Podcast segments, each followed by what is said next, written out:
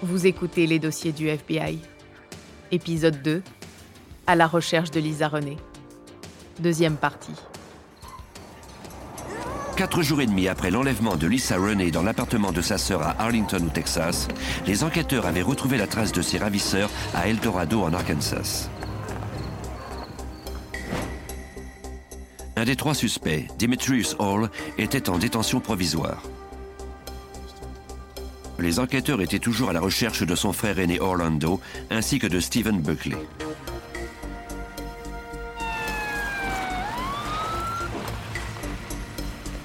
Cet après-midi-là, les policiers trouvèrent Stephen Buckley chez un de ses amis. Ils n'eurent pas besoin de frapper à la porte car Buckley sortit et se rendit de lui-même.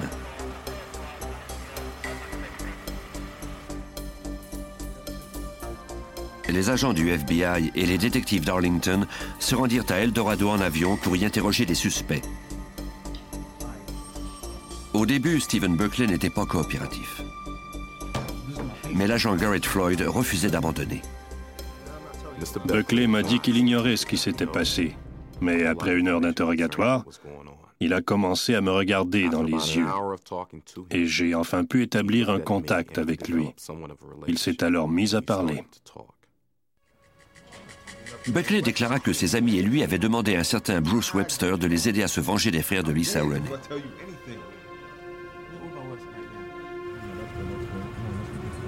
Webster était un criminel reconnu. Ce tueur à gages avait la réputation d'être un homme violent. Son plan consistait à arroser les frères de Lisa d'essence et de les mettre en feu s'ils ne leur rendaient pas la drogue ou l'argent qu'il leur avait promis.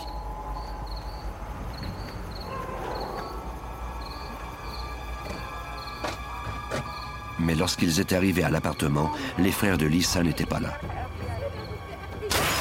Plutôt que de repartir les mains vides, ils avaient décidé d'enlever la jeune fille. Buckley déclara que les autres et lui avaient ensuite emmené Lisa à la maison d'Irving où Demetrius et Orlando vivaient. Ils avaient alors fait descendre l'adolescente de la Cadillac pour la faire monter dans la Ford Escort de Buckley. Stephen Berkeley, Bruce Webster et le jeune Demetrius Hall s'étaient ensuite rendus avec elle en Arkansas. Orlando Hall resta derrière et il se cacha dans le grenier de la maison de sa sœur. Le détective Stanton était déçu.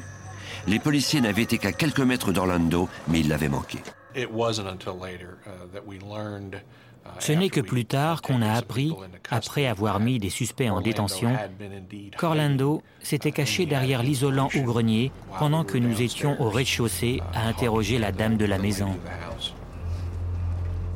Buckley déclara que pendant les quatre heures de route en direction de l'Arkansas, les deux autres jeunes hommes et lui s'étaient relayés pour violer Lisa Renee tour à tour. En arrivant en Arkansas plus tard dans la soirée, Webster avait loué une chambre dans un motel de Pine Bluff. Lisa avait été ligotée et bâillonnée et on l'avait laissée ainsi dans la salle de bain. Les agents insistèrent auprès de Berkeley pour qu'il leur dise si la jeune fille était toujours vivante et où elle se trouvait. Chaque minute comptait pour la retrouver en vie. Mais Buckley refusa d'en dire plus.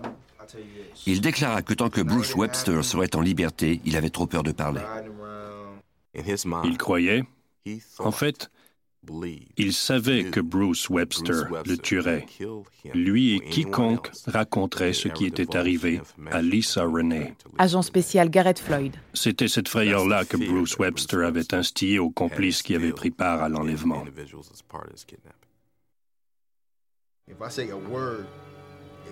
Buckley dit toutefois aux enquêteurs où, à son avis, il trouverait Webster.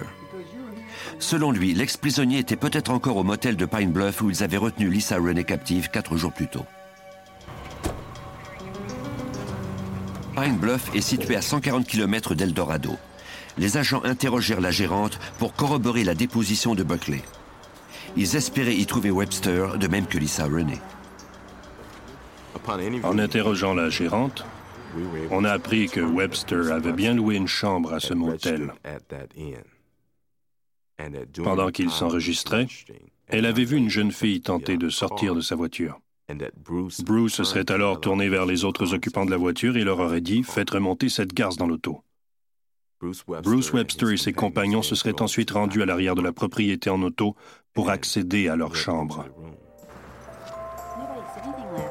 La gérante montra ensuite aux enquêteurs son registre du 25 septembre.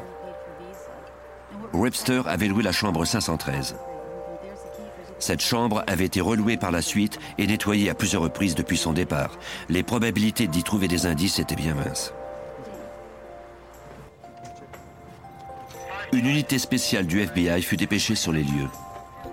L'agent et le détective poursuivirent leur interrogatoire de Buckley. Ils lui demandèrent de leur raconter ce qui s'était passé dans cette chambre, en espérant qu'il finirait par laisser tomber sa garde et qu'il leur dirait où se trouvait désormais Lisa. Une fois qu'on a conduit Buckley au motel de Pine Bluff, on a tout de suite eu le sentiment qu'il nous fallait faire vite. Buckley nous avait assuré que la dernière fois qu'il avait vu la jeune fille à ce motel, elle était encore en vie. Buckley déclara à la police que les hommes avaient violé Lisa à plusieurs reprises dans la salle de bain. Le reste du temps, elle avait un sac de papier sur la tête. Lors de leur seconde nuit au motel, les ravisseurs avaient failli être pris sur le fait. Un gardien de sécurité avait frappé à leur porte.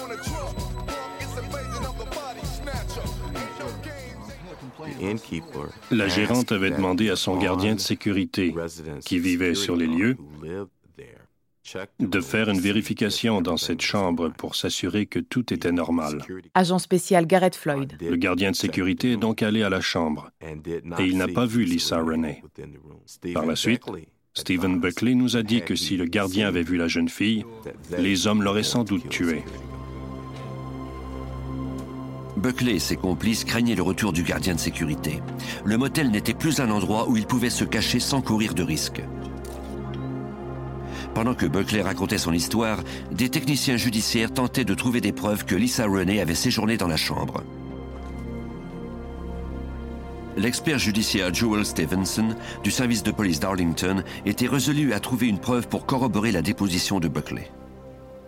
Nous y sommes allés en sachant qu'on avait commis vraisemblablement des viols à répétition dans cette chambre. Nous avons cherché des fluides corporels dans la chambre de motel qui auraient pu confirmer la présence des suspects ou celle de Lisa. Ce n'est que dans la salle de bain, sur le mur derrière la cuvette, que nous avons remarqué l'empreinte d'une paume de main et de doigt. On a bientôt confirmé qu'elle avait été laissée là par Lisa Renee. Cette empreinte de paume de main était très importante pour nous, parce qu'elle prouvait que la jeune fille s'était bien trouvée avec eux. Les enquêteurs disposaient maintenant des preuves que Lisa était encore en vie quatre jours plus tôt, soit le jour où Buckley et ses complices avaient loué la chambre de motel. Pendant que les agents reconduisaient le ravisseur à sa prison d'Eldorado à 140 km de là, ils le pressèrent de leur donner plus de détails. Celui-ci finit par avouer qu'après qu'Orlando Hall les eut rejoints à Pine Bluff, ils avaient décidé d'emmener Lisa dans un autre motel des environs pour éviter une seconde visite du gardien de sécurité.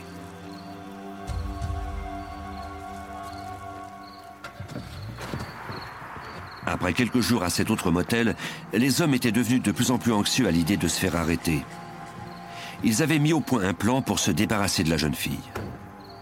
Demetrius Hall resta derrière pour nettoyer la chambre, pendant que les trois autres hommes forcèrent la jeune fille à monter à bord de la voiture de Webster et se dirigèrent dans un secteur rural. Buckley déclara aux enquêteurs que Bruce Webster et Orlando Hall avaient creusé une tombe dans un parc près du motel. Ils y emmenèrent Lisa pour la tuer. Mais il faisait si sombre dans le parc que les trois hommes ne parvinrent pas à retrouver la fosse qu'ils avaient creusée plus tôt. Après une heure de recherche, ils la ramenèrent au motel. Le lendemain matin, ils se mirent de nouveau en quête de la fosse. Pendant que les techniciens fouillaient la deuxième chambre de motel à la recherche d'indices, les enquêteurs tentèrent de convaincre Buckley de leur raconter la suite des événements. L'agent spécial Garrett Floyd se rappelle que Buckley refusait, toujours effrayé par la perspective d'une vengeance de Webster. Le temps pressait. C'était une course contre la montre. Malgré tout, on continuait d'espérer qu'elle soit encore en vie. Et c'est pourquoi nos agents, de même que les policiers qui participaient aux recherches, même s'ils n'avaient pas dormi depuis deux ou trois jours, étaient au travail et continuaient de fouiller en espérant qu'il n'était pas trop tard. Les enquêteurs reçurent alors un appel inespéré.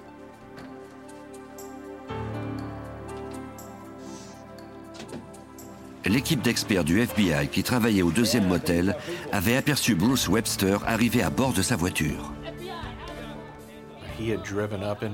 Il est arrivé dans le stationnement. Nos policiers et agents du FBI sont alors allés lui parler. Détective John Stanton. Il s'est identifié sous son nom, Bruce Webster, et il a donné sa date de naissance. Il avait sur lui un petit sac de ce qui semblait être de la marijuana. On lui a demandé l'autorisation de fouiller sa voiture. Il a permis aux policiers qu'on examine son véhicule. Les policiers y trouvèrent deux pistolets. On accusa Webster de possession illégale d'armes à feu et de marijuana. Il fut conduit à la prison de Garland County à Hot Springs. La voiture fut fouillée méticuleusement. On n'y trouva aucune trace de Lisa. On nous a alors appelés sur la radio pour nous annoncer que le suspect était en détention. Agent spécial Garrett Floyd. Le détective Ford et moi-même sommes allés interroger Bruce Webster. Il nous a dit qu'il n'était au courant de rien, qu'il n'avait rien fait de mal et qu'il était simplement revenu à sa chambre de motel. Pendant que l'agent Floyd pressait Webster de répondre à ses questions, le dernier fugitif, Orlando Hall, se rendit à la police. Apparemment, Orlando Hall avait appris par le bulletin de nouvelles que nous avions procédé aux arrestations de ses complices. Il avait appris notamment que son frère était en détention. Il s'est rendu au service de police de Pine Bluff. Maintenant que les quatre suspects étaient en détention, les agents espéraient que l'un d'entre eux leur révélerait où se trouvait Lisa Renee. L'interrogatoire de Bruce Webster, l'homme engagé pour tuer les frères de Lisa Renee, se poursuivit toute la nuit, mais il parla peu. L'agent Floyd croyait malgré tout qu'il détenait les réponses à ces questions. À peu de choses près, les seules informations que nous a fournies Webster étaient son nom, le fait qu'il se proclamait innocent et qu'il voulait aller dormir. Pour lui, cette histoire ne signifiait rien, pas plus que la jeune fille d'ailleurs les agents avaient de moins en moins l'espoir de retrouver Lisa en vie. Jusqu'à maintenant, le tueur à gages Bruce Webster était resté muet. Mais la persévérance de l'agent spécial Garrett Floyd finit par se révéler payante. Webster reconnut enfin que Lisa était morte. Je me suis senti comme si on m'avait assommé d'un violent coup de marteau. Agent spécial Garrett Floyd. On avait suivi la piste de cette jeune fille depuis Arlington au Texas jusqu'à Pine Bluff en Arkansas, soit à plus de 300 km de chez nous, avec l'espoir de la retrouver en vie, mais ça n'a pas marché. C'était comme si on nous avait vidé de toute notre énergie. Webster reprit l'histoire là où son complice, Stephen Buckley, s'était arrêté. Ils étaient retournés au parc avec Lisa, et cette fois, ils avaient repéré la fosse creusée le jour précédent. Ce que redoutait le plus John Stanton s'était bel et bien produit. J'ai eu un dur retour à la réalité en me rendant compte que je ne la retrouverais pas en vie. Détective John Stanton. Qu'on ne pourrait pas la sauver. C'était trop tard. Webster ajouta que seuls deux de ses complices, Orlando Hall et Stephen Berkeley, étaient venus avec Lisa et lui au parc. Le quatrième ravisseur, Demetrius Hall, était resté au motel pour nettoyer la chambre et éliminer les empreintes. Le présumé tueur à gages déclara qu'il n'était pas avec les autres quand ceux-ci avaient abattu la jeune fille. Selon Webster, il était retourné à la voiture pour faire le guet. La fosse était trop loin de la voiture pour qu'il puisse être témoin du meurtre.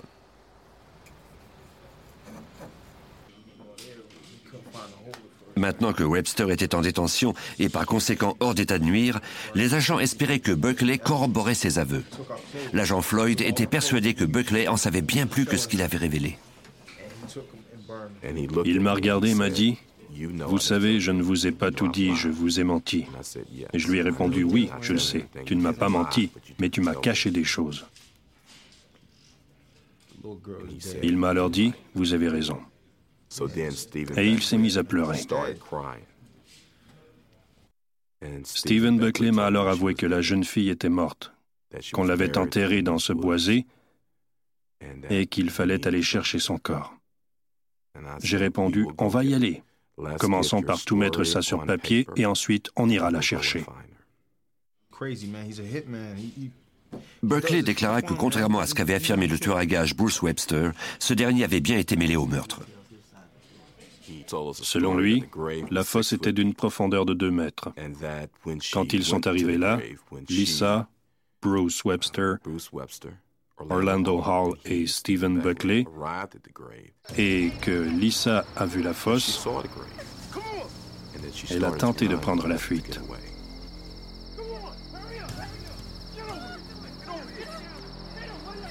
Puis, ils l'ont frappé avec une pelle. Et ils ont laissé des marques de coups sur l'écorce de l'arbre, tout à côté. C'est alors que Buckley est devenu très inquiet et qu'il s'est mis à avoir peur. Il est retourné au bord de la rue pour s'assurer que personne n'arrivait, comme le lui avait demandé Bruce Webster. Quand il est retourné auprès des autres, ceux-ci étaient en train d'enterrer le corps de la jeune fille.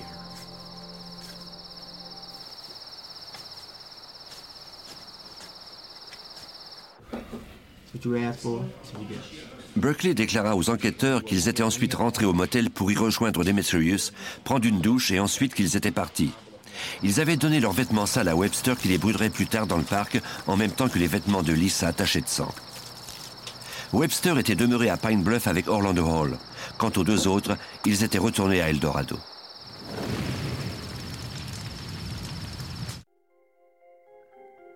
Les agents interrogèrent de nouveau Webster en espérant se servir des aveux de Buckley pour exercer de la pression sur lui. L'agent lui dit que Buckley avait déclaré que Webster se trouvait bien avec eux sur la scène du crime. Il avait également donné le nom du parc où le corps avait été enterré. Le tueur à gages avoua qu'il s'était bien trouvé sur la scène du crime.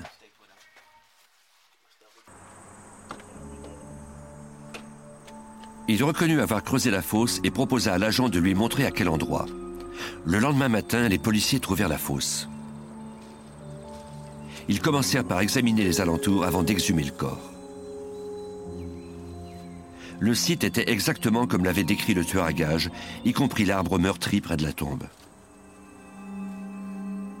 Déterrer le corps demanda du temps, et c'était une véritable épreuve pour les experts. En plus de creuser, ceux-ci devaient soigneusement examiner la moindre feuille ou mode de terre à la recherche de toute preuve de l'implication des suspects. Joel Stevenson de la police d'Arlington se rappelle quand leur travail a finalement abouti. Nous avons atteint le corps de Lisa à environ 60 cm sous la surface de la Terre.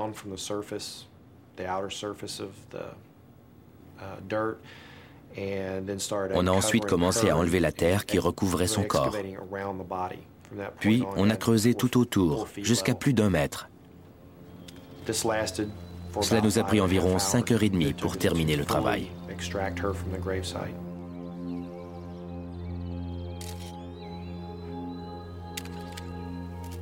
Quand les experts trouvèrent le corps de la femme, les enquêteurs accusèrent le coup. Ils avaient tant souhaité sauver Lisa Renee.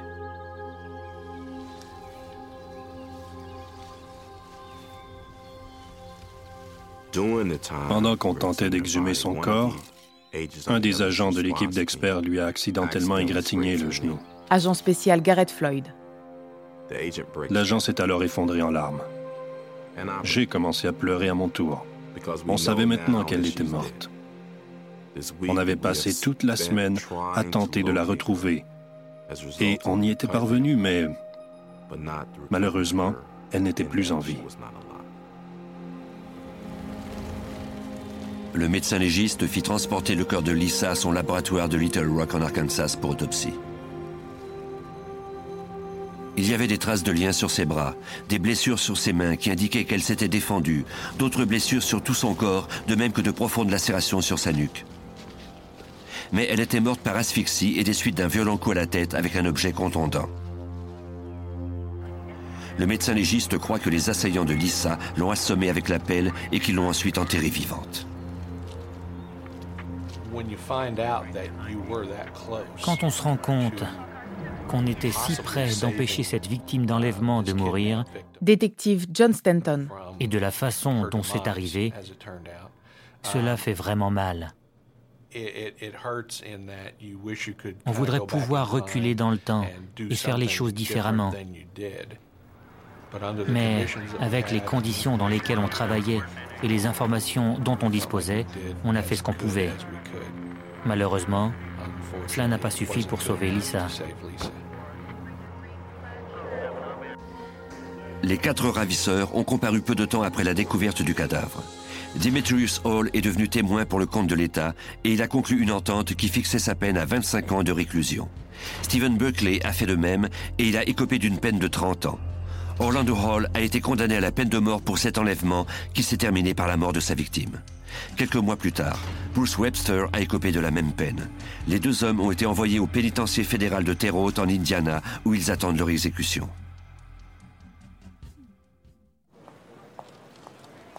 Les procès ont été une mince consolation pour Pearl, la sœur de Lisa. Celle-ci a du mal à réaliser que cette jeune adolescente ne pourra jamais concrétiser son rêve de devenir médecin. Je croyais que cela me réconforterait, mais non, parce que rien ne pourra nous la ramener. La seule chose qui me consolerait, c'est si Lisa était encore là. Mais c'est impossible.